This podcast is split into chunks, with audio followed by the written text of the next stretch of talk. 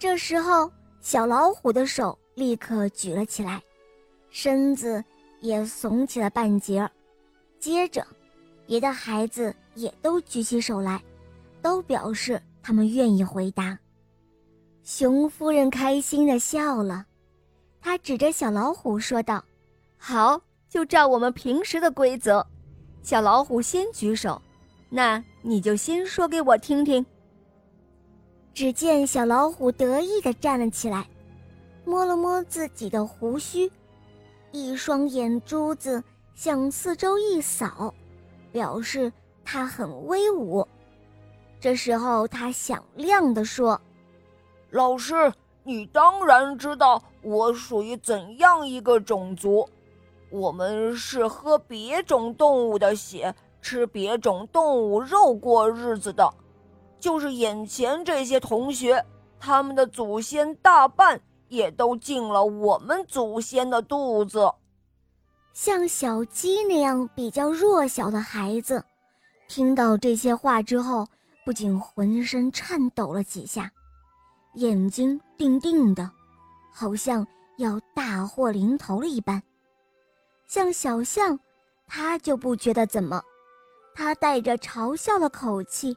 提醒小老虎说：“呃，小老虎，这里可不是山林，难道你要学你的祖先那样做出一些不体面的事情来吗？”“哦，那当然不是了。”小老虎爽快地回答道：“我现在还小，还在吃奶，不必学我的祖先。”但是生活方式那是天然注定的，非得喝别种动物的血，吃别种动物的肉不可。这这有什么办法？我将来一定得跟我的祖先一样生活，这是无法改变的。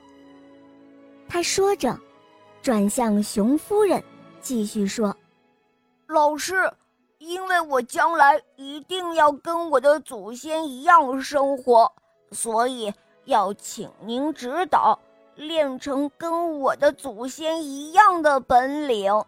我们有一种特别的技能，叫做虎啸，伸长了脖子，呼啸一声，就能够使周围的动物个个都失魂落魄，嗯，寻不见逃生的路。只好伏在那里等待我们走过去开宴。